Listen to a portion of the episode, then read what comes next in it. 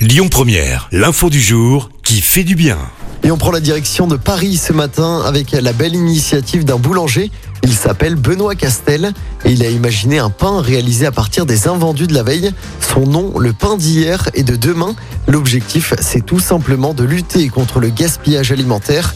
Et tout est venu de l'un de ses amis en Autriche qui utilise déjà la technique. Il la peaufine alors et au bout d'un an de travail, il trouve la bonne méthode. Concrètement, il faut broyer le pain de la veille très finement pour avoir une texture proche de la biscotte. La chapelure fine est ensuite mélangée à de l'eau bouillante. Ça va former une crème de pain. Il ne reste plus qu'à ajouter de la farine et du levain. Et le pain est prêt, enfin, après deux cuissons. Et oui, il est un peu plus humide qu'un pain classique. Le pain d'hier et de demain peut toutefois se conserver plus d'une semaine. Écoutez votre radio Lyon Première en direct sur l'application Lyon Première, lyonpremière.fr et bien sûr à Lyon sur 90.2 FM et en DAB+.